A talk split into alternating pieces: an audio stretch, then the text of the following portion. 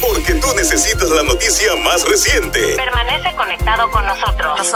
Inspírate informa. De inmediato a la tacita de café colao y a las noticias. El Departamento de Salud reportó hoy 2.599 nuevos casos positivos entre confirmados y probables de contagios con la enfermedad COVID-19. Según los datos públicos por el bioportal de la dependencia, el promedio de casos positivos con pruebas moleculares es de 773 y 1826 en pruebas de antígeno. El portal de la agencia aclara que el número de los casos de COVID-19 adicionales confirmados desde el último informe no implica que estos casos corresponden a las últimas 24 horas. Se indicó que el total de nuevos contagios incluye casos con muestras tomadas del 12 de abril del 2022 al 26 del mismo mes. En tanto, los datos preliminares de a las 12 del mediodía la tasa de positividad de COVID-19 en Puerto Rico se encuentra en 20.22. En más informaciones, el Senado se dispone a llevar a votación en la sesión de hoy un proyecto que modifica favorablemente y con aplicación retroactiva cómo se calcula el tiempo que tiene que esperar un menor procesado y sentenciado como adulto para cualificar para la libertad bajo palabra. El proyecto de la Cámara 467 de Denis Márquez, Mariana Nogales, José Enrique Meléndez y Orlando Aponte Rosario se lleva a discusión en momentos en que un joven de 19 años fue sentenciado en Aibonito a cumplir 60 años de prisión por el asesinato de su padre cuando él tenía 15 años. La Comisión de lo Jurídico del Senado, presidida por la senadora Gretchen Howe, rindió un informe positivo de la medida. Hace una semana se confirmó en un caucus popular de la Cámara que un proyecto similar, pero que reduce los términos para cualificar para libertad bajo palabra a menores y a adultos, no tiene los votos para ser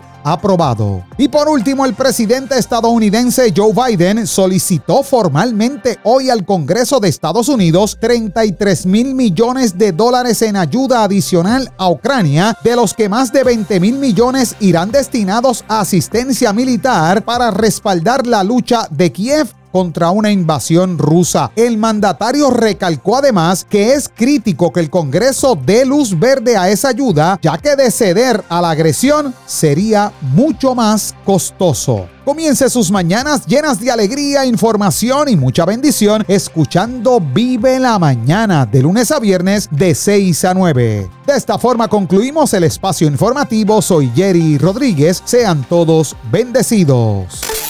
Te brindamos lo que necesitas conocer. Lo más importante. Inspírate informa.